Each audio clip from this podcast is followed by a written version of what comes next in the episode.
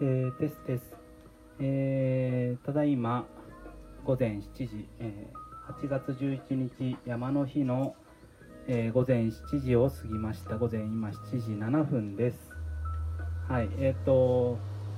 今日はあのこの西野原、えー、中心に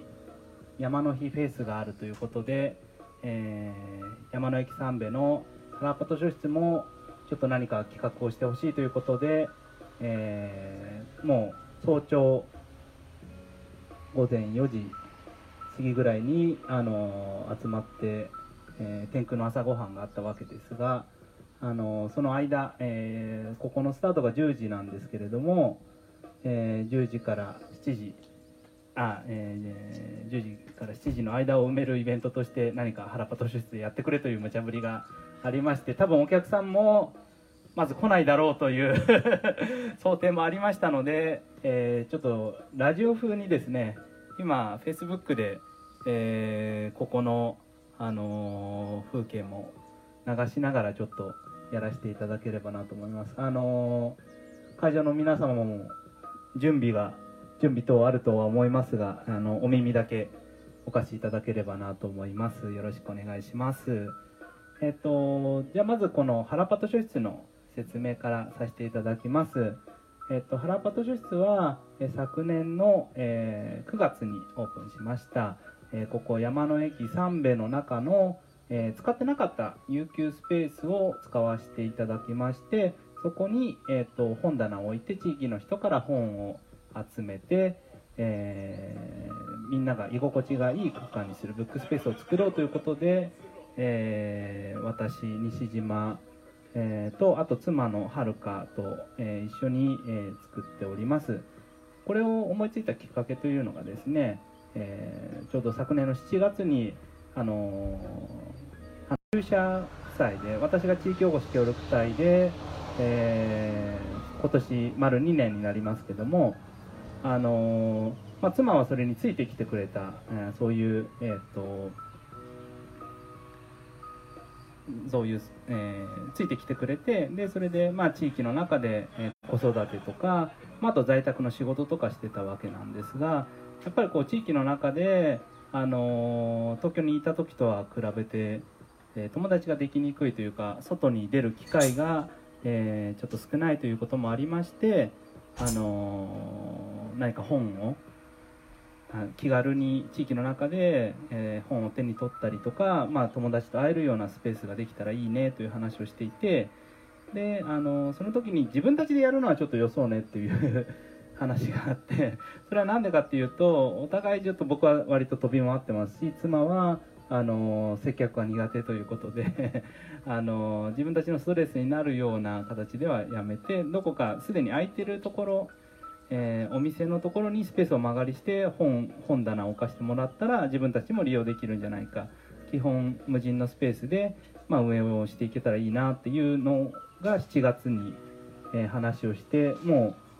うトントン拍子に話が進んで、えー、わずか2ヶ月で、えー山の駅三部屋内に原っぱ図書室をオープンさせていただきました。その後あの地域の方からもですね非常に多くの本の寄付がありまして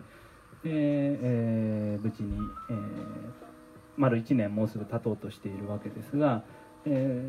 ー、その中で印象的なエピソードとしては例えば、えー、今年の4月9日にあった大田市の地震があります。島根県西部地震。こちらの方でですねあの家屋がちょっともう建て替えなきゃいけないというあのお家から本を大量に寄贈いただきましてあの本当に大事にされてきたあのいい本たちがあのたくさん手に入ったということであの原パト書室の方も当初はあの、えー、子ども向けの本絵本などがちょっと少ないかなという感じだったんですけど今ではあの非常に多く置かせていただいてますしあとその方の家からあの持ってこさせていただいたあの古い和ダンスですね。和ダンスも、あの引き出しを全部取ってそれを本棚代わりに使わせていただいてその引き出した引き出しもあの積み重ねてちょっと本棚代わりに使わせていただいたりとか、えー、そういうことをしているという感じです。はい、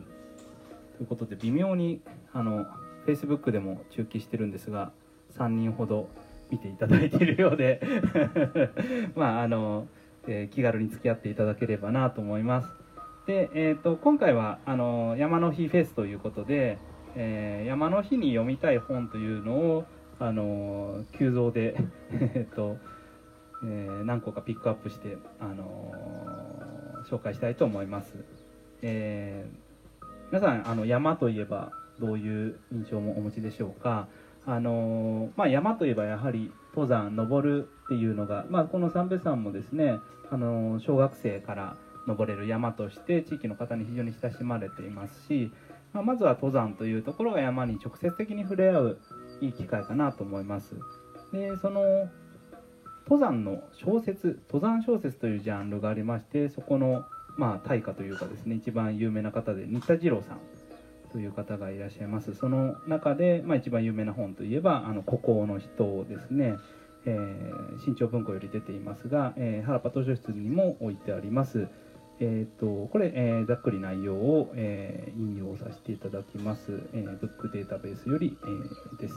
え、昭和初期ヒマラヤ征服の夢を秘め、え、限られた裕福な人々のだけのものであった登山界に社会人登山家としての道を開拓しながら日本アルプスの日々を一人疾風のように踏破していった単独校の加藤文太郎。その強烈な意志と個性により仕事においても独力で道を切り開き高等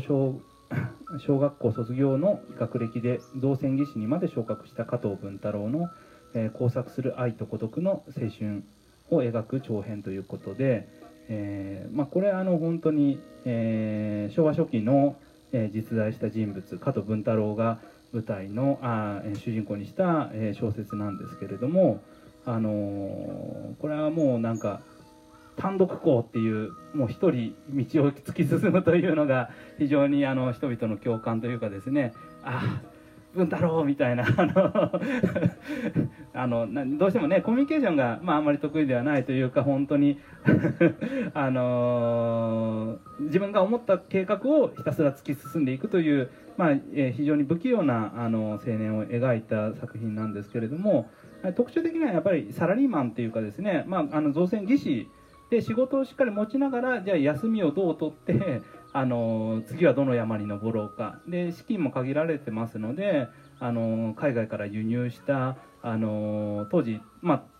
言ってますけど登山っていうのはあの金持ちのねボンボンのたしなみ的な部分があったわけですが自作して、えー、山用品を作っていくとかあとは蛍光色でこうちょっと小魚をあの忍ばせてあの食べながら歩くとかですね。あの非常に登山の持っている、まあ、なんか DIY 精神というかあの工夫の部分も見て取れますしで、まあ、孤独というところで本当にダイレクトに襲いかかってくる自然という、まあ、最終的に、ね、加藤文太郎、まあ、なかなかこう幸せとは言えない最後に迎えるわけですけれども、あのー、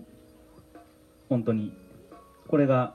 これを持って山に登るという人も結構多いんじゃないかなと思います。あの、孤高の人、新田次郎の孤高の人です。あの、ぜひね、あの、これから登山始めようという方、まあ、ここから入るとちょっと、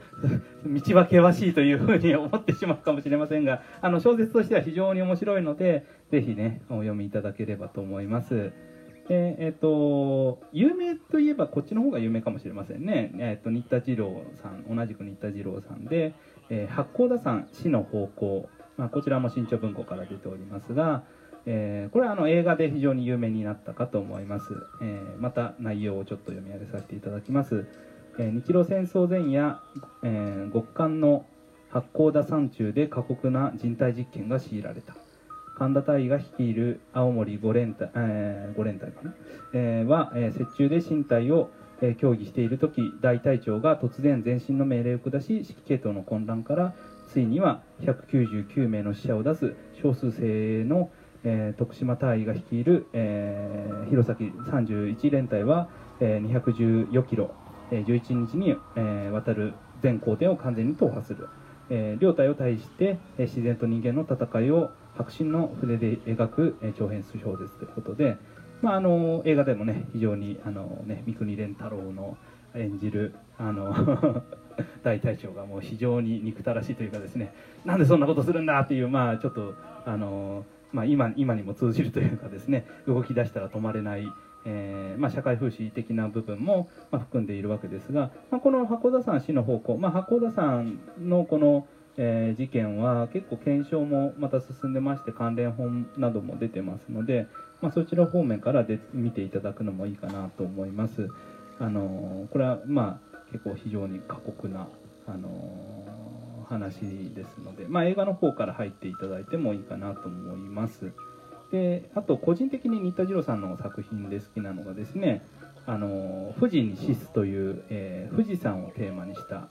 えー、作品ですね。えー、これは新潮文庫から出ております、えー、また内容の方読み上げさせていただくと、えー、霊峰富士に対する民間信仰は古くからあるが急速に大衆化したのは富士講の始まった天正年間である。江戸時代の天正年間である。しかし大衆化は、え同時に信仰の俗化形骸化を招いていった、え富士講の後輩に反発する行者、え月光に見出され後に、え富士富士講中高の祖として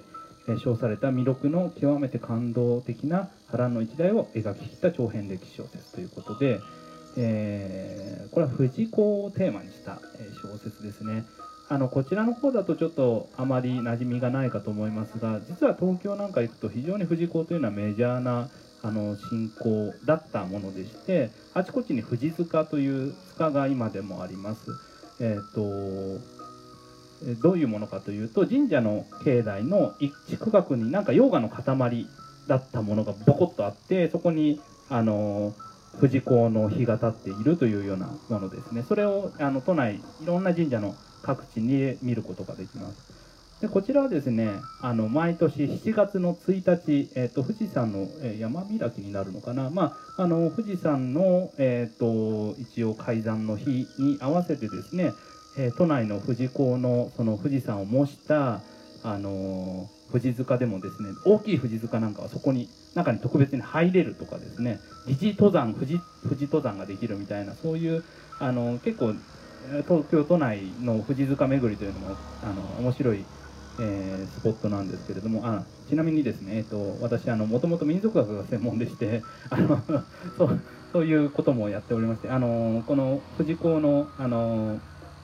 えー、お話非常に面白く読ませていただきました。あの江戸中期にはですねもう富士山ほとんど観光化されておりましてもうあちこちに茶屋が立ってでその先導する富士港のあの先達のようなんですねガイドさんまああのようような人が立っておりましてこの富士港の人はここで食事をしてくださいで料金はこれですっていうのが全部決まってましてですねもう本当にあちこちで客を引いてはあの飲食をしみたいなもう本当にガイドツアーのようなあの様相を呈していたわけです。まあ、だから、まあ、この間、まあ、結構富士も汚れたりもしてるんですけれども、えー、まあ、それはなんか富士山のもともとの信仰と違うだろうっていう、まあ、ちょっとマジレスをした弥勒という 人がいまして、まあ、この人はもう最終的には促進成仏富士山に入って、えー、本当に、えー、信仰に徹してあの行くというような形をとるわけですが、えー、まああのそこの富士山の、えー、観光化されている度合いっていうのも非常に面白いですし、はい、そういうあのそういう、えー、江戸時代の、まあ、登山の実態というかですねをあの読むのにも非常に面白い小説かなと思います。えっ、ー、と新田次郎さんの富士に死す新潮文庫です。あえっ、ー、とそうだ、えー、会場の方よければですね三瓶高原茶を入れてきましたのでよければ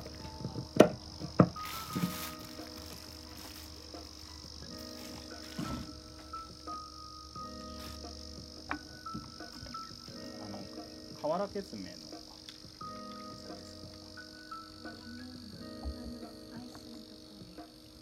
あそうです。そうです。アイスで入れてますので、はい、どうぞ。おかわりも自由ですので、はい。えー、三瓶高原茶、えー、一応紹介していただ、えー、おきますとですねあの瓦血明という、まあ、あの豆豆あのお茶は全然入ってないんですけど あのその豆みたいなあのものがこの辺では、えー、山陰地方では結構あちこちで育てられていましてあの津和野の方だと豆茶とかっていうのかなあとは、えー、まあここの辺りは、まあ、紅茶とかあの香るお茶高原茶とかっていうような、えー、言い方をします。まああの、昔ながらこの辺で親しまれていた、まあ、野草茶でして、えー、結構美味しいと思います。えー、作り方はまあ煮出していただくのが一番いいかなと。今日はアイスで入れてきました。はい。じゃあ続いていきましょうか。ちょっとね、信仰の話にもなったので、えーと、ついでに紹介しておきたい本が一つありまして、えーとまあ、これはと直接山っていう感じじゃないんですけど、あの、藤沢周平の、えー、まあ、歴史小説とか、えー、よく書いていらっしゃる藤沢周平の「春秋山伏式」というのが、え新潮文同じく新潮文庫から出ておりまして、えーと、これがですね、あの非常にあちょっとあ朝日が三瓶さんの 上から出てきてかなり 熱くなってくるかなと思いますのであの適宜、えーと、日陰に移動するなりあの好きな場所で、えー、聞くなりあのブラブラしてください。あのえー、この春秋山伏式というのはね、えーと、山伏の,、まあその江戸時代の実態を描いた作品であの山伏っていうのは実は非常にこうあの文化を伝える役割を果たした人たちなんですね。僕らがあの普段あの生活をしていると道路で道路とかあるいは電車の線路でどうしてもこう何て言うのかな町と町とのつながりというかですね地域と地域のつながりを感じることが今増えてると思うんですけど昔は例えば川沿いに文化圏があったりとかですね海沿いの港町ごとにこうつながりがあったりっていうあの今ではちょっと想像できないようなあの道が、あのー、広がっていたんですね。で山伏っていうのはまさにこう尾根伝いに文化を広げていった存在で、えー、山が連なる山脈の尾根を伝って、まあ、修行をしながら、あの、いろんな場所を渡り歩いて、えー、行ったという、まあ、そういう存在になっております。で、えーと、そこで伝えるのは山伏っていうのは実は非常なインテリで、あのいろんな薬草の知識とかも知っていますしあのいろんな信仰上のいろんなおまじないとかも知っていますしそれを例えば和歌、えー、歌に読み込んで庶民に伝える方法も知っていたりまあ時々こうけれんみが効きすぎて あの なんていうかあのペテン師のように言われる ようなまあ、エセヤバムシとかも出てきて狂言とかではねあの非常にこうなんか悪さをする、えー、キャラとしても親しまれてるかなと思います、えー、そんな山伏の実態が描いているのがこの藤沢周平の春秋山伏記ですね。えーと、ちょっとまた内容の方を読ませていただきますと、えー、崖の下に伸ばした母の、えー、腕母親の腕の腕に女の子がぶら下がっている。辺りには人影もなくか弱い、えー、女の力では引っ張り上げることができない。母親の腕の力が突きかけたその時山伏が現れて子供を救い上げた、えー、大足坊と名乗るこの山伏は、え、白装束に掲げた、えー、ひげ面の大男、えー、羽黒山からこの村の薬師神社の別当に任じられてきたのだが神社には長年住み着いている偽山伏がいて村人たちの辛抱を集めていた。山伏と村人たちとの交流を通して著者が愛してやまない郷里山形県庄内の人々の王子の暮らしを郷愁を込めて書き綴った江時代長編ということで、はい。えーとまあ、これも吸ったもんだ、えー、村娘との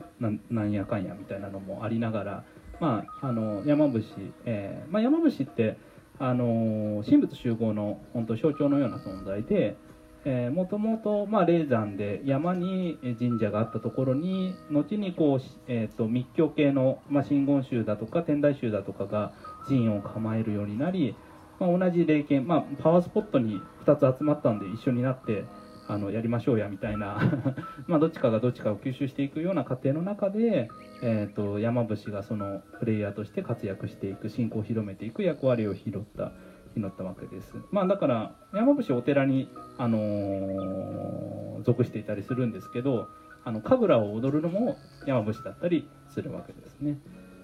えー、まあそういうあの山伏の世界、あの普通の農民からはちょっとあのわからないような、まあ、もう一つの日本史の一端がこの小説から見れるような気がします。あ、そうそうそうそう。山形ってちょっと思い出したんですけど、えー、っとおすすめの本がもう一冊ありましてえー、これはお隣秋田ですね秋田遊びの風景、えー、という本が、えー、出ています。これはあの小賀和夫さんという方の本で、えー、この小賀和夫さんって誰かっていうと皆さんあの見たことあると思います。なんでかっていうとスタジオジブリの背景をずっとされていた方です。あの隣のトトロとかね「あのもののけ姫」とか、まあ、日本の原風景みたいなえー、ところを書かせたらもう一品の あの非常に素晴らしい作家さんなんです。あの、えー、背景作家さんなんですが、えー、この人あの小賀和夫というあのペンネーム通りあの秋田の小賀藩と生ハゲで有名なところですが、まあ、あの辺りの出身で、えー、秋田の原風景を非常に、あの書いていらっしゃる人ででこれはあの子供向けに書かれた、えーのでありながら昔の、えーと、小賀さんが秋田で慣れ親しんでいた遊びを、あのー、そのスタジオジブリのタッチそのままに書いた、あの絵本のような形になってますね。えーと、例えばキノコをどういうふうに取ったとかあと地域の運動会はどんなんだったかとかですね夏の食卓にはこういうものが並んでいたとかあの遠足ではこういうのが出たとかあの冬の日にねあのストーブの上にみんなで弁当箱を あの上に乗っけて温めて食べたとかっていうそういうあの思い出が非常に細かく緻密にそれでいてあったかく書かれているので秋田遊びの風景というのも、えー、ぜひおすすめです。はい、という補足でした。はい、えー一応もう一度アナウンスしておきますと、えー、山脇三兵衛の、えー、今日は山の日フェスということで、えー、山脇三兵衛の中にある原っぱ図書室が、えー、朝の、7時から、えー、9時ぐらいで企画をいただいてまして、えー、ブックトークを、えー、今やっております。えっ、ー、と、まあ、多分お客さんは少ないだろうということで、えー、ラジオ形式で会場の準備されてる方とか、あの来られてる方向けに話をさせていただいております、えー、私は原パト書室の西島と申します。もしよろしければお聞きになっていってください。はい。ということでですね、えー、じゃあ続いて、えー、作品紹介、えどんどんやっていこうと思います、え山の日に読みたい本ということで、えこれあの僕 Kindle で買っちゃったんで あの実物をこう持ってくることができなかったんですが、えー、信濃川秀夫さんの、えー「大和食欲と私」という、えー、これは漫画ですね。これはですね登山をして美味しいご飯を食べようっていうだけの漫画です。まあよくある、まあ最近、えっ、ー、と、原本女子でも置いてますが、あの、孤独のグルメとかですね、あの、グルメ漫画非常に人気になっておりますが、えー、今非常にそのグルメ漫画協会が細分化が進んでおりましてこれはもう山飯というかですね山で美味しいご飯を食べようというので、えー、山の上に持っていくということで、まあ、傾向性がないといけない。あるいはこう火はある程度は使えるけど大掛かりには使えない。で下仕込みは OK みたいなところで、あの山に登って何かうまい飯を食べて帰ってくるみたいなのが一話一話工夫されているものです。あの、えー、主人公あ、えー、また内容、え、2行ぐらいですが読みますね、え、27歳の会社員の日々の歩みは、え、山ガールと呼ばれるのを嫌う自称単独登山女子、えー、美味しい食材をリュックに詰めて今日も一人、えー、山を登るのでしたということで。あ実はですねこのあの日々の歩みさんも、えー、先ほどのあの新田次郎の孤高の人をこう携えながら山に登って読書をしてちょっと読みすぎて夕方になってしまって道に迷うみたいなこともあったりする、え、人ですけど、まあ、例えばですね、あの、山の上でご飯を炊いて炊きたてご飯を食べようとかですね。それを作るのにじゃあこのメスティンの飯盒がいいんじゃないかとか あの道具選びから、えやっぱりあの楽しくなったりとか。まあ、あと象徴的なシーンがですね、あの普段はこの人一人で本当にあの山に登ってご飯を楽しむっていうことをしてるんですが仲間に呼び止められてワイワイこう酒盛りをね山の上でやってる人たちがいて あのワインを持ってきたりとかですねあのそれも冷やしてワインを持ってきてでそれをこうあのピザとかなんか手の込んだものをいろいろ食べてワイワイ宴会してるんですがそれを尻目にこうあの結構高齢の登山客がなんか山登りで酒盛りかいみたいなこう嫌味を言うようなシーンがあるんですけどでもまああの登山の楽しみって本当に人それぞれであのまあ天空の朝ごはんとかもありましたけどあの山って本当に、まあ、広場みたいな空間でもあるので、えー、どんな人がどんなことしても、まあ、あの山の自然を保った上でだったら本来はいい場所なんですね、まあ、ここはね国立公園なのでいろいろ配慮しないことも多いですけれども、あの自由に利用していい共有財産みたいな部分がありますのでなんかもっともっとあの山を身近に楽しくやっていければなとあの思った次第です。まあ、都心だと例えば気軽に登れる高尾山とかが舞台になったりすることもあるんですけどね。まあ、あのぜひちょっと山を楽しくあの山の上でのご飯を楽しく食べようっていうのは一つコンセプトになるかなとあのあこれから山を楽しむ一つのあのヒントになるかなと思います。はい、で、えー、じゃあ続いてはですね、えー小林武秀さんの、えー、登山の誕生人はなぜ山に登るようになったのかという新書があります、えー、これはですね、まあ、あの登山そのものの文化がどうやって発生したのか、まあ、それがまた、えー、日本にどう輸入されてきたのかというのを探った本です、えー、まあえまたちょっと内容を読み上げますが、え古来ヨーロッパにおいては山は悪魔の住処として意味嫌われていた。一方日本人にとっては山は聖地であり信仰に基づく登山は古くから行われていた。だが近代的登山が発祥したのが200年ほど前のヨーロッパで楽しみとしての、え登山が日本で普及にするのはさらに100年後の明治末期になってからである。この差はなぜ生まれたのか。日曜を、え比較しながら山と人との関わる変遷をたどり人々を引きつめ、え引きつけて山の山の魅力の源泉に迫るということでまああの本当に昔は山はあの面倒なものというかですねただ邪魔な場所というかあの村から A 村から B 村に行く時に山があったら嫌だなっていうそういうような、まあ、単なる地形的な特徴を持ったところだったのが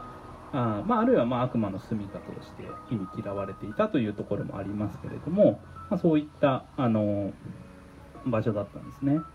でそれが、まあ、ある時から、えー登山というのが、まあ、あるいは、えーと、風景として発見されていくというかですね、えー、山をめでる、えー、山から流れるあ山か山を眺山に登って山の景色をめでるあるいは山行そのものを楽しむというようなあの文化が、えー、徐々に出てきたということで、えまあ、あのそれがヨーロッパで発達して日本に入ってくるというようなあのそれを細かくあのいろいろ分析した本ですので、まあ、ぜひね登山ってこの文化は一体どこから来たのかみたいな あのところに迫るにはいいかなと思いますというところです。はいまああの山の日に読みたい本ということで、あのも僕がセレクトしたのはこの辺りなんですけれども、まあ、あのもっとですねあの山の山をテーマにした本とかっていっぱいいっぱい出てますのでいろんな角度から。あの今日、えーと、ここあの山の池三兵衛原っぱ図書室のブースではあの山の池三兵衛のテラス席のところにあの山にまつわる原っぱ図書室の本を置かせていただいてあの自由に読めるようになってますのでまたぜひね手に取って見ていただければなと思います。はい。自由に読んでいただいて構いません。あまだ2人見てますね。ありがとうございます。えっ、ー、ともう一度案内しておきますと、えー、現在、えー、山の駅三兵衛の原っぱ図書、えー、山の駅三兵衛のブックスペース原っぱ図書室の、えー、山の日フェスの企画として、えー、ブック投稿をやっております、えー、7時から、まあ、9時ぐらいをめどに、えー、話をしていこうかなと思っておりますが、えー、こちらには冷たい三米高原茶も用意しておりますのでもしよろしければお立ち寄りください。あの作業の合間、などにお立ち寄りいただいても構いません。ぜひよろしくお願いします。ということでえー、ここからはですねちょっと趣向を変えてブックスペースの話を、いろいろしていこうかなと思います。えっ、ー、と山の駅三部のブックスペースとして原パ図書室オープンしましたが、こういう本があるスペースって今非常に増えてると思います。あのー、ちょっとした喫茶店の、えーと、小脇にあの本が置かれているっていうのは、まあ、前からあったかもしれませんがそれがより前面に、えーと、ブックカフェのような、えー、名称で、えー、広まってきているというような印象を持ちます。であの本があるとですねその場所のコンセプトを明確にしやすいというようなインテリアの、え側面もありますし本がそこにあるとえーと、居心地が良くていつまでもそこにいたくなる。あるいは長居をする一つの理由になるという、えー、本の効果もあって、まあ、本がそこに置いてあるだけでちょっと居心地が良くなるような、まあ、効果があるというのもあるんですけれども、まあえーと、そういうブックスペースを最近、まあ、旅先でも見て回るようになりまして、えー、何個か見てきたえー、ブックスペースの話をできればなと思います。はい。じゃあ、まず、えー、1つ目ですが、あのー、無印良品。無印良品が最近ですね、まあ最近でもないのかな、あの、え、無地ブックスというのをやっておりまして、え、これはですね、まあ、無印良品はいろんな今、まあ、食品とか文房具とか、え、家具とかインテリアとか、まあえ、それにとどまらず家そのものも丸ごとプロデュースして無印良品の家とかっていうのも、え、立ち始めていますが、まあ、そのライフスタイル、え無印良品のライフスタイルの中に本も必要だろうということで、え大きな無印良品の店舗に行くとですね結構大きめの気合の入ったブックコーナーがあったりします。えー、僕が見てきたのはですねちょっと福岡出張の時にあのキャナルシティという、えー、博多の、あの大きなショッピングモールの中に入っていた、え、無印良品の文字ブックス見てきたんですけれどもここにはですね、まあ、無印良品が自分のところで出している本もあります。あの無印良品のあのパッケージングであの先週みたいな形で例えばあのあれですねえー暮らしの手帳のあのあの初代編集長の花森さんと本とかがあの出てたりあの無地ブランドで出てたりとかですね、えー、当然その無地ブランド以外のあのいろんな生活にまつわる本だとか、まあ、暮らしにまつわる本を中心にいろんな本が、えー、並んでいてさらにはあの何というかな。あの店員さんが今日の一冊みたいなのをこう推薦文付きで黒板に書いていたりとかあと贈り物として3冊選んでテーマを決めて3冊選んでそれが展示してあったりとか非常にこう本に対する力の入れ方っていうのがすごいなと感じました、まあ、大手書店さんっていうかまあこうこれだけ大きな店舗でこれをやられてしまうと今あのいろいろ頑張っている小さなあの面白い本屋さんもまあ、ますます負けてられないなというような感じもしますが。同じく福岡で見てきて面白かったのがですねブックスキューブリックというこれはまあ町の本屋さんなんですけれどもあのここの本屋さん本当に品揃えがすごくてですねあの本も書いてます、えー、ローカルブックストアであるっていうあの本も書かれていますけどもあのなんていうかとにかく本のあの選び方がすごくて、まあ、町の人のニーズも拾い上げながら雑誌とかもいっぱい置いてあるんですけれども町づくりの本だったりあの美術関係の本だったりあのとにかく僕に刺さる本は今いっぱいあって あのいつまでもこう本棚を眺めてられるというかですね。店舗の規模はそんなに大きくないんですけれどもあこれだけこう本のある空間普通の本屋さんでもこんなことができるんだっていうのをあの実感した場所でもあります。あのサインで言うとやっぱりあの低誘導さん鳥取の低誘導さんっていうのが全国からもあの非常に注目を集める知る人ぞ知るあの本屋さん町の本屋さんなんですけどもそこの戦勝に似たものを感じたというか あの町の本屋さんでもなんかテーマを絞ってあのこういう本本棚作り今までこうこのジャンルには関心あってこの本が欲しくて行ったけど実は隣に置いてあったこの本が面白そうだからそれも買っちゃうみたいなそういうのが非常に多くありそうな本屋さんでした。はいえーえー、博多福岡の、えー、ブックスキューブリックというのを、えー、見てきたというお話でした。でえー、っと東京から2つちょっとご紹介したいと思います。えー、っとブックスペースで行った場所として、え、言うと、あの千住出版というのがありまして、東京のあの千住ってありますよね。北千住南千住。そこであの小さな出版社をやっておられる方がいるんですがこの方が事務所の脇にあの、えー、ブックカフェを小さな小さなブックカフェを開いておりましてそこはもう、えー、一間アパートの一間をあのカフェにしてまして えー、そこの、えー、っとオーナーが選んだ出版社のオーナーが選んだ、まあ、本が置いてあったりとか、あのー、します。でまあコーヒーとか、まあ、簡単なものがいただけるんですけどもそれだけの狭さだとどうしてもこう居合わせたお客さんと話をするようになったりとか、まあ、あの店主の店員の方もいろいろ話しかけて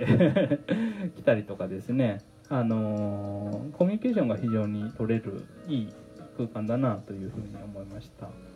はい、で、まあ、小さい出版社の、まあ、一つ、えー、売り出し方というかあの見え方地域での見え方っていうのも、あのー、街の中にあって、えーと、と開かれたカフェというスペースもあって、えそこに、まあ、あの出版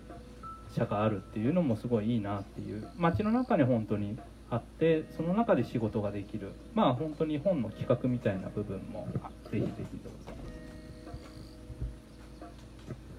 えー、っていうのもあのー、えー、ありました。はいえーとまあ、できればこういう千住出版さんのような形で僕もリトルプレスとかできたらなとか思ったりもしなくはないわけですが。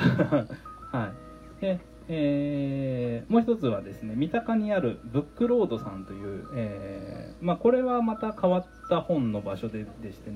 これは人がいない無人の場所ですね。あの無人の本屋で本屋っていうか本の無人販売所です。あの本当に店舗の一角に3面に本棚3面4面4面に本棚があってえー、そこで値付けが、あのー、してあって、えー、手に取ってあじゃあこれ買おうと思ったら店の脇にガチャガチャがあるんですね。ガチャポンが。で300円だったら300円のガチャポンを、あのー、300円ガチャポンの機械に入れてガチャガチャってやるとこのカプセルから本を入れる袋が出てきてそれにあの本を入れて帰る。お会計はあのガシャポンの機械に入れてくださいっていうような、まあ、そういうあの本屋さんなんですけど、え結構、まあ、最近注目されて、えー、メディアに取り上げられたりとかねですね、まあ、そういうこともしている、まあ、東京でやってるからっていうのもあるんでしょうけど、まあ、そういう、あのー、変わったブックスペースもあります。ででもですねあの本の無人販売ということで言うと実はあの島根のあの道の駅とんばらここからも近いですけれどもね飯南町にあります道の駅とんばらでもですねあの本の無人販売というのをやっておりましてこれはあのラムネミルク堂さんあのアイスで、えー、有名なあのところですけど、まあ、そこの脇にですねあの本がバーって実は並んでましてこれが1冊100円で買えるんですね。でその100円どうやって生産するかっていうとそこに置いてある放浪の瓶の中にこう入れるだけと。で放浪の瓶も別に固定されてないのでいくらでも 万引き取っていかれそうな感じはするんですがまあでもあのそれであの全然運営は成り立っているという、えー、そういう変わったスペースです。でこの実はですね道の駅トンバラの無人販売本の無人販売所を運営しているのが、えー、松江にある、えー、曽田文庫さんっていう、えー、曽田徳一郎文庫ギャラリーというかですねあの、えー、施設の、えー、図書館を運営している団体が、えー、そこの本をあの管理道の駅トンバラの、えー、本の無人販売所を管理しておりましてでここはですねあの実は原パト書室もあのスタートアップというかあの解説する時に非常にお世話になりました。曽田文庫さんは、まあ、あのすごい本を持ってた曽田さんがお亡くなりになってじゃあその本をどうやどうしようか。でこれはまああの眠らせておくにはもったいないということであの地域の皆さんがあの、えー、地域の皆さんや本好きの皆さんがあの知恵やあの労力を出し合ってあの曽田文庫の応援団を作って施設の図書館を作って運営をしているというところで実はあの非常に多くの古本の寄付を受け付けてあのいまして今すごい非常に寄付が集まっている状態でその本の寄贈のされた本の一部をいろんなあのブックスペースとかに寄贈したりとかですねあの渡したりしているというようなそういう、えー、状態です。はいで、まあ、その本の一部が、えー、と道の駅とんばらの、えー、本の無人販売所にも置いてあって、えー、運営費を、まあ、稼いでいるというところです。曽田誠さん面白いのはあの福祉法人とも提携してまして、あのえー、そこであの本の販売を委託したりとかあの図書館の運営を委託したりとかして、まあ、あの本で、まあ、ある一つの経済を生み出すというような効果というのもやっていたり、まあ、あの島にこれからできるブックスペースもどんどんどんどん応援していきたいということもありまして、まあ、またぜひねあの松江の曽田文庫さんの方にもえー、言っていただきたいと思います。まあ、そして、えー、まあ、そういうこともあって、えー、原っぱ図書室が、えー、その曽田文庫の応援も、えー、いただきながら、えー、できたというところまでですね。はい。で、えー、今7時から話し始めまして、まあ、50分し、まもなく7時50分になります。はい。えー、ちょっと休憩をいただきまして後半戦は、えー、8時頃から話そうと思います。えっ、ー、と曲を1曲流したいと思います。えー、実はですね、えっ、とこれ、え最近 YouTube にもアップしたんですけれども、えこの三名で育ったあの中学生今高校生になりましたが錦織リーチ君というのがあの曲を書きまして、え自分で歌ってでそれをあの録音は、まあ、録音とか、まあ、コーラスとかあるいは映像編集映像編集は僕がやったんですけど、まあ、3名の人たちでちょっと、あの作品を作って、えー、今山陰地方新報さんから取材も受けているというのを、えー、YouTube から引っ張ってきましたので あのお聞きいただければと思います、えー、いつも出会える風景。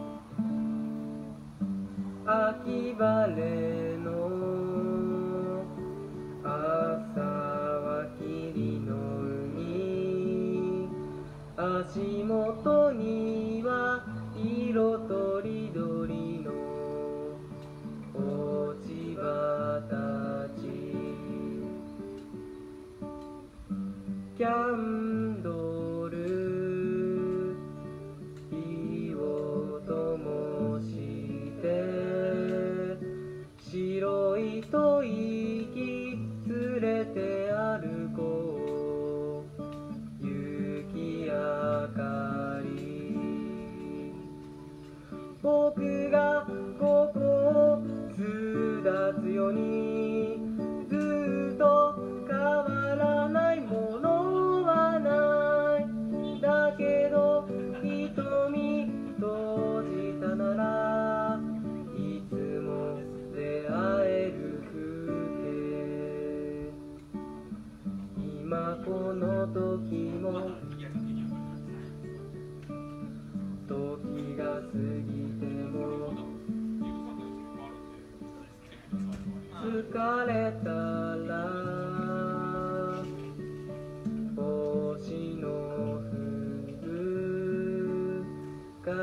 流しの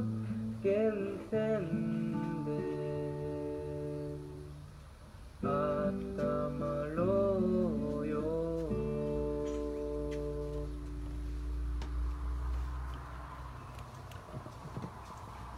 はい、えー、錦織リーチ君で、えーいつも出会える風景でした。えー本当にあの私学、三部私学の情景を歌ったあの曲です。またあの後にももう一回ぐらいかけようかなと思います。えっ、と同じくですね、えっ、とこの、えいつも出会える風景を、え収録録音、えーを担当した録音ミックスを担当した、えースリーボトルレコーズさんの、えー、と押越さんがですね、えー曲を、えーやってますので、えーそちらもお聴きいただければと思います、えこちらインストルメンタルです雨の街角。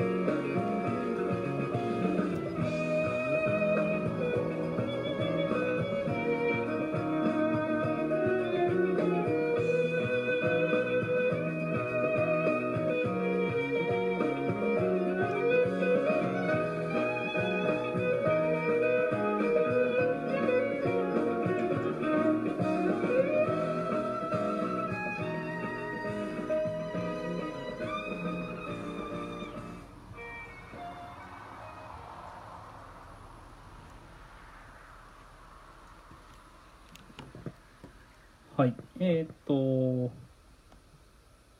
じゃあまたぼちぼち始めていきたいと思います。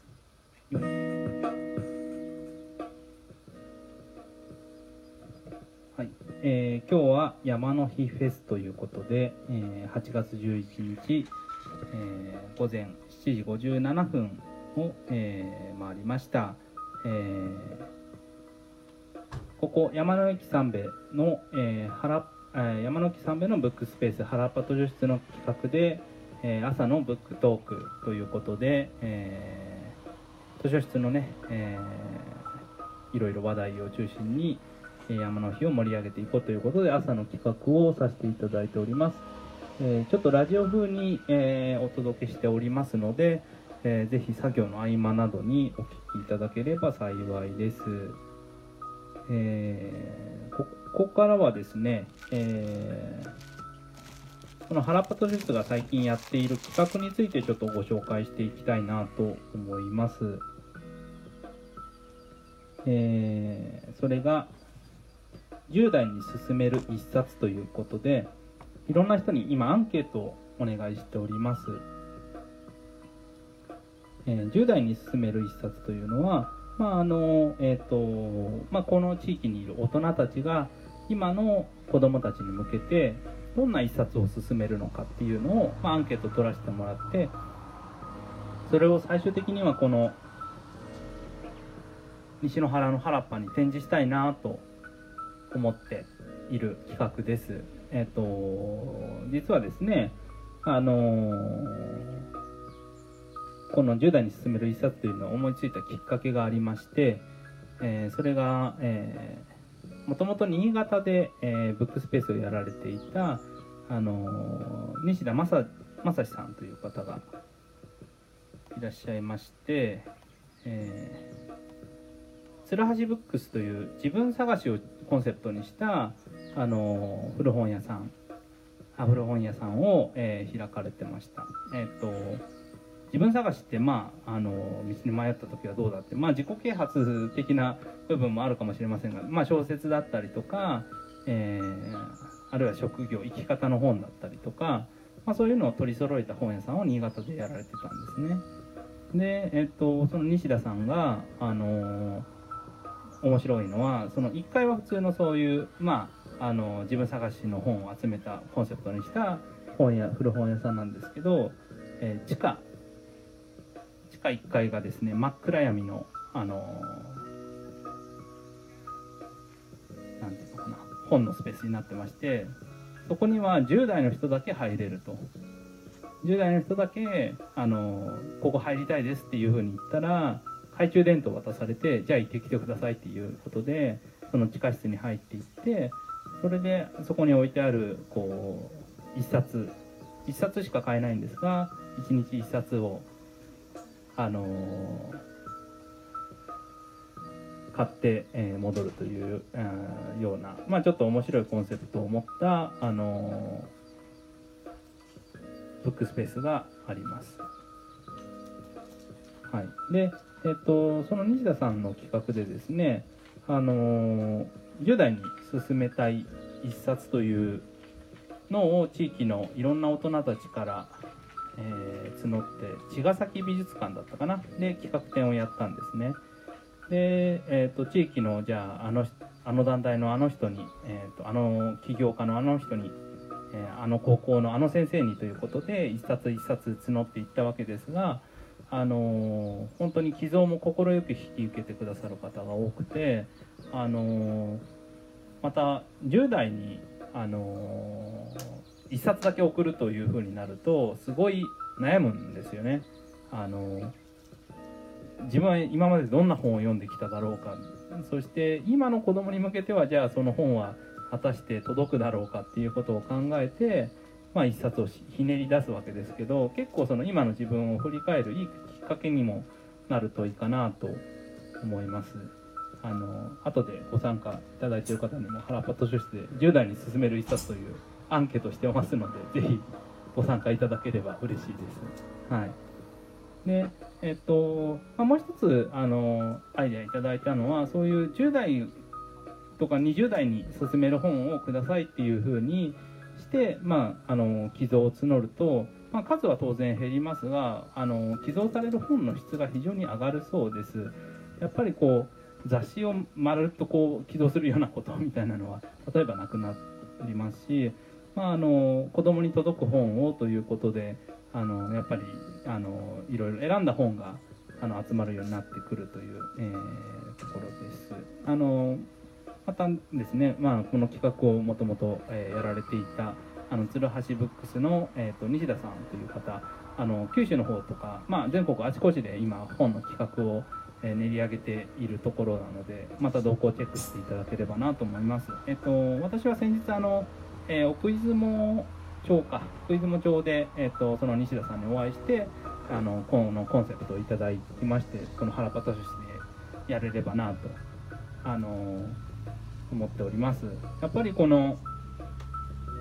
三部の西の原のロケーションを生かした何か企画はしたいなっていうのが、えー、僕個人の思いでもありましてあの砂浜美術館ってご存知ですかね。あの四国の方であのやられている、えー、展示ですけれどもあのそこには、まあ、美術館が地域にないということで、えーと、砂浜にあの杭を立ててそこにあのロープを渡してそこに T シャツをいろんなこうデザインをした T シャツをバーって並べて干すというような形であの、えー、砂浜美術館ということで非常に話題になってあのー、まあ、何もないところでしかも、まあ、コストもそんなにかけずにロケーションを生かした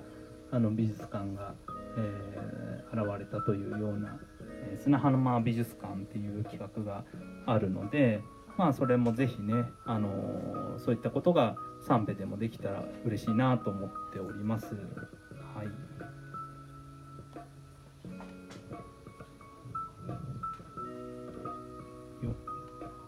で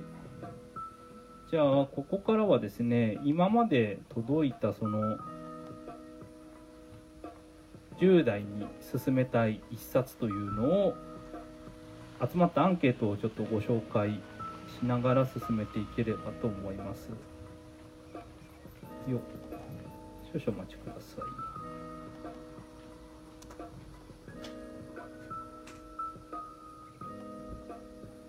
今やり始めたばっかりで、え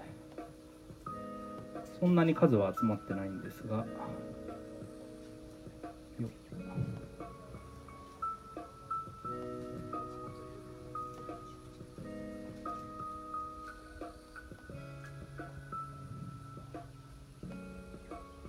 じゃあちょっと。読みにくいな。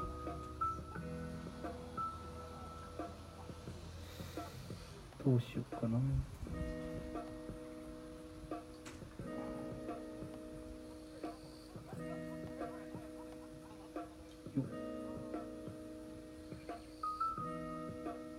ちょっとデータを読み込みますのでしばらく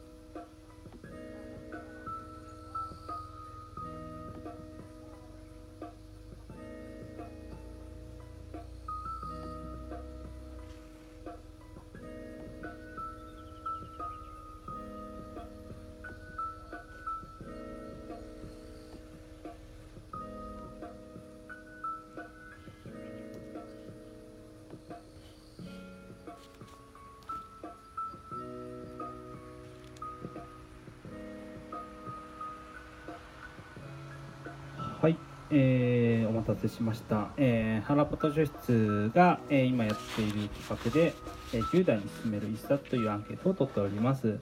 えーそれで今まで集まってきた、えー、とその一冊というのをちょっとご紹介していきたいと思います。えーまず一冊目はですね、えー島根県松江市、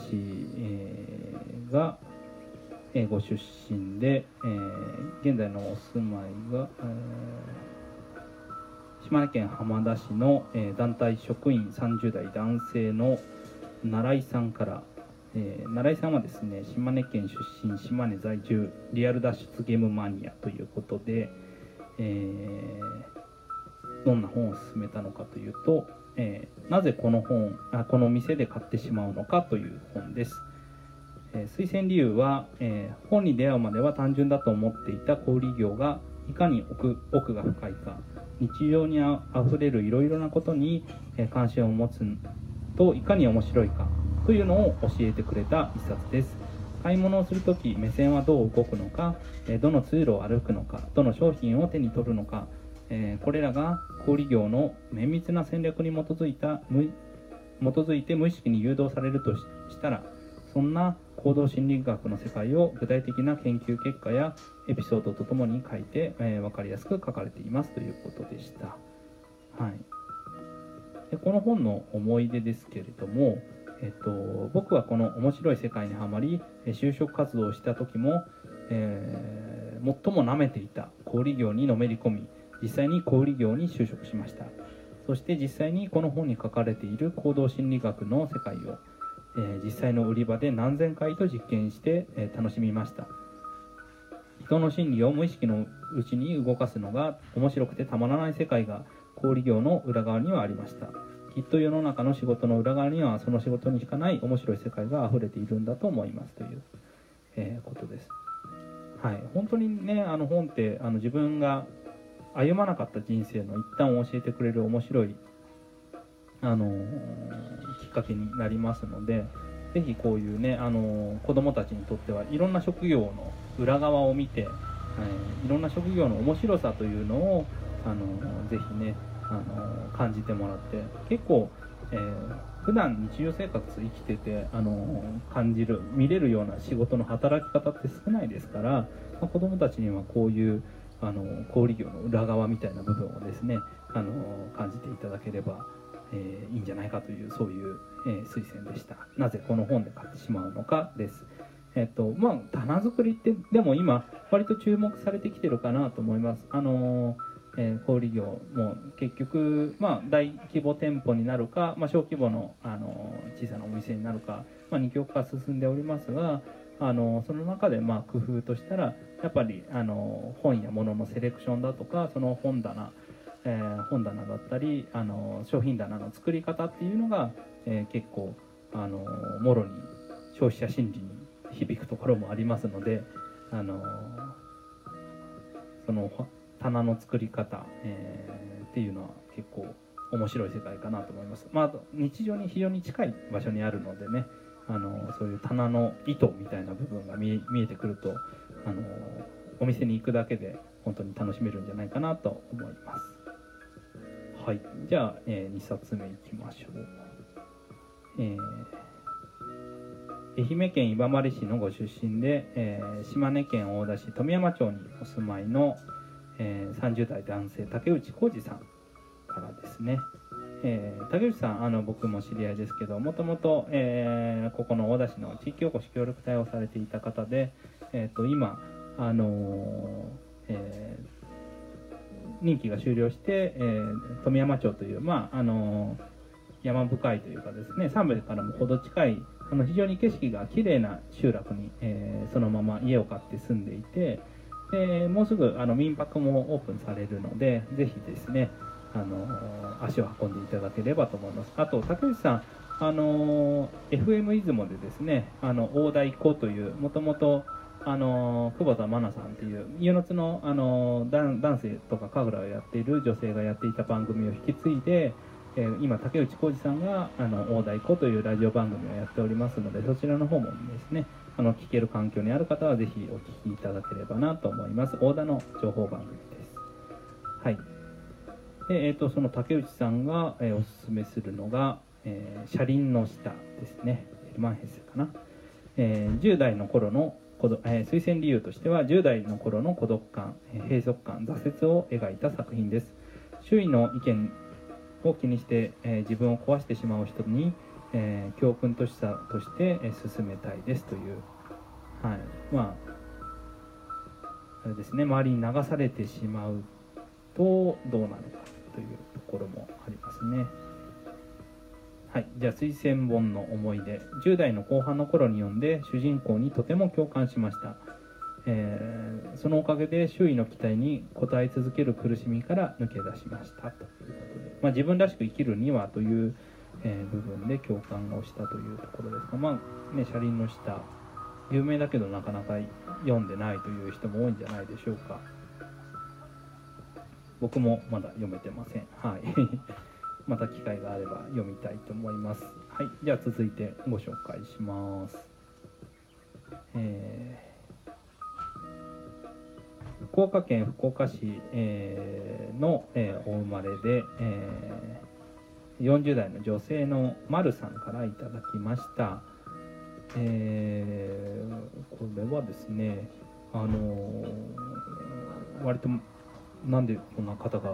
応募してくれたかというと、えー自己紹介の部分に載ってました。原パ図書室には友人を介して本を提供したことがあります。いずれ島根に旅行した際は訪れたいと思っています。本を読むことが好きだと、えー世界が広がると思うので若い人たちにもたくさん読んでもらいたいです。ということであのー本当にこういった声があの原パ図書室にも届くとありがたいなというところです。本当に遠くからねあの図書室原パ図書室のことをあの応援してくださってありがとうございます。はい、えーこの方のおすすめする本は「えーサハラにシス」えーこれは何て読むんだ。紙音紙上上に暖かいに、えー湯に高しかな。なんとか高しか。の一生です、えーこれは推薦の理由としては、えー22歳でサハラ砂漠で亡くなった青年の大人びた姿勢若者らしい情熱情熱挫折と失敗、えー素直さと客観性社会の役に立ちたいという希望などなどその姿から、えー行動と考えから学べることは多いと思います。生きるということはどういうことなのか大人である私も考えさせられました、えーえー推薦本の思い出としてはですね「えーサハラにかけた青春」という、まあ、この方の手記も合わせて読んでほしいところですが図書館にしかないと思います、えー推薦本の方は文庫で再販されたのであげました、え彼の母親の、えーと息子を思う気持ち彼自身が、え親に対して常に感謝している点も読んでほしい理由ですというところで「えサハラにシス」という、えー本を推薦いただきましたありがとうございます。はいじゃあ、えーどんどんいきましょう。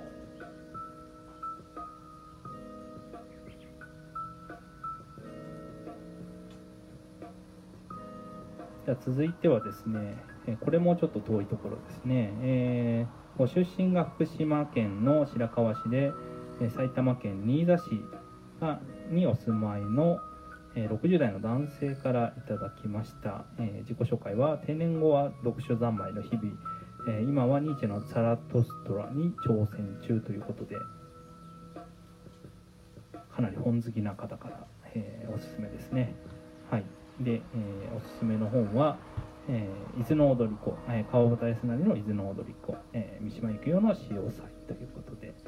え推薦の理由としては、えこれから経験するであろう恋との出会いをみずみずしい日本語で表現している推薦本の思い出としては、え高校生の時は2人だけの出会いのシーンがが記憶に残ったが日本語の美しさを今でも思い出すということではい。ということでですね。まああの結構ねやっぱり日本文学、えーこの辺りの日本文学というのもあの面白いところではありますので三島由紀夫なんかね潮騒は僕は授業で触れたかな、その踊り子もまだ読んでないので、また改めて読みたいと思います。はいありがとうございます。どうしようかな。じゃあ次は再び島根の人にしましょう。島根県出雲市の出身でえ島根県の大地郡にお住まいの教育関係のか、え30代の女性しーちゃんさんから、えーいただきました、えー推薦本宮本武蔵です、えーこれ山岡宗八のやつですかね。はい、えー推薦の理由。あれになろうこれになろうと焦るより富士のように黙って自分を動かないものに作り上げろ。世間にこびず世間からも仰がれるようになれば、えー自然と自分の値打ちは世の世の人が決めてくれるという、え箇所が強く印象に残っています。まさに、えー、1 1に10 あ、えーまさに、えー10代20代ぐらいに読むといいと思います。ということで、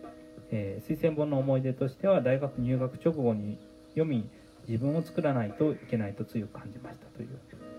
結構ね歴史小説のジャンルってすごい勇気をもらえるというかですね、まあ、青春時代、えー人生の岐路に立った時に読むと、まあ、一つ指針を、あのーくれるっていうのもあって、あのー結構こういう歴史小説本僕おすすめですね。という私もですね一応この、あの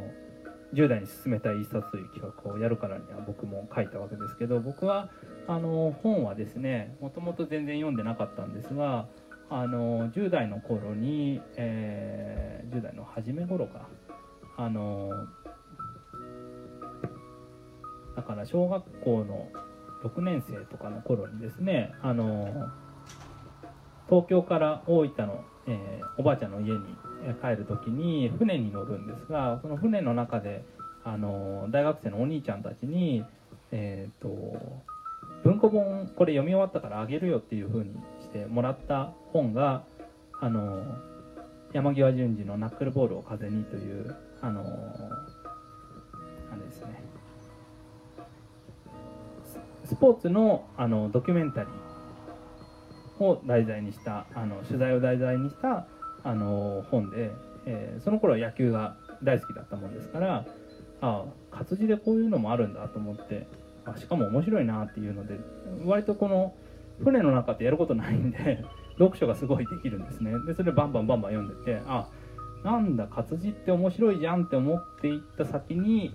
あったうちの父親の、あのー実家に置いてあった本が司馬遼太郎の「光明月次」という、まあ、山之内和豊という、えー後にあの土佐藩の、あのー藩主になる、えー織田信長の家臣を、まあ、描いた、あの本ですけれども、あのそれを手に取りましてそれ以来もう、えー時代小説漬けというか司馬遼太郎漬けで司馬遼太郎の小説をほぼほぼ読破するというようなこと中学時代にやりました。はい、でその中から一冊ちょっとおすすめさせていただきます。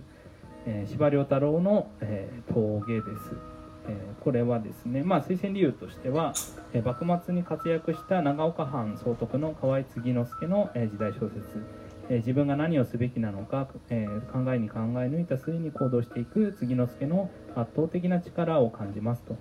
知るということの知るということは行うということ。知っていても行動しないのは知らないということだ。という、えー知行合一の陽明学の考え方は、えー苛烈ながら、え憧れる生き方です、えー、継之助は、えー幕末という時代を奔走し低い身分の武士ながら、えー越後長岡藩という小藩を全国に類を見ない西洋化した政治藩にしていく過程は痛快です。しかしそれでも時代の荒波が彼を、えー彼と長岡藩を悲劇へと引きずり込んでえー行く中でもがく継之助の姿をぜひ読んでほしいです。ということで,、はい、で推薦本の思い出としては、まあ、中学時代に読み、えー河合継之助が好きになりすぎて、えー本の抜き書きをしたり聖地巡礼に行ったり陽明学にはまったりしましたもう私のあの中二病ですというところで、まあえー、と継之助の画号総理屈は、えー、と私のハンドルネームだったこともありますということです。はい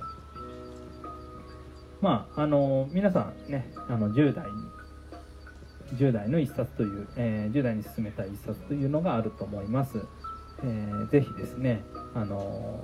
いろいろ読んでいただいて、ああのこの10代に、えー進める一冊のアンケートは原パト書室のホームページからでも、あのお答えいただけますのでまたね、あのーえー時間がある時にでも、えー原パト書室の、えーとまあ、Facebook からさらに辿っていける、あのホームページがありますので、えーそちらの方からアンケートフォームあのスマホでも回答いただけますのでぜひ、あの手に取っていただければなと思います。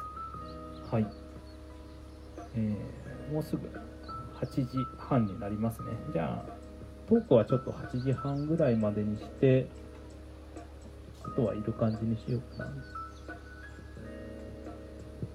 はい。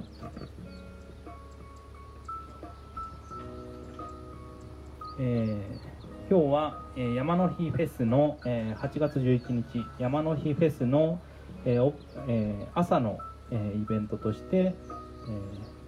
山の駅三部の中にあるブックスペース原パト書室の、えーブックトークというのをお送りしております、えー一応あの天空の朝ごはんから山の日フェスが、まあ、10時にな、えー10時オープンということでちょっと間が空くということで、えー間を埋める企画としてやらせていただいておりますが、まあ、あの皆さんラジオ代わりにただ楽しんでいただければなと思います。はい。えーそう、あのぜひ、あのお立ち寄りいただきたいあ場所がありましてですね、あの昨年3月末にあの三高線が、あのえー三好からあの GO2 を結ぶ三高線がありましたがそれが廃線に3月末でなりました。でこの時にですね、あの天空の駅という、えーことで話題になったもうすごい田舎なんですけどものすごいこう登っていった先に駅のプラットフォームがあるというなんか不思議な、場所の渦井というのがあります。でそこの渦井駅のところで、あの民泊をやられていた森田一平さんという方がいらっしゃいましてこの人があのアラパト書室の創立にも、あの設立にも非常に尽力いただきましてあのその後も島根のブックスペースをどんどん盛り上げていこうというふうにあの言っていただいている方です。はい。で、えっ、と、で、えーこの方が今8月の11日、今日から、えっと13日ですかね、えーの間、あのーまた渦井駅で、え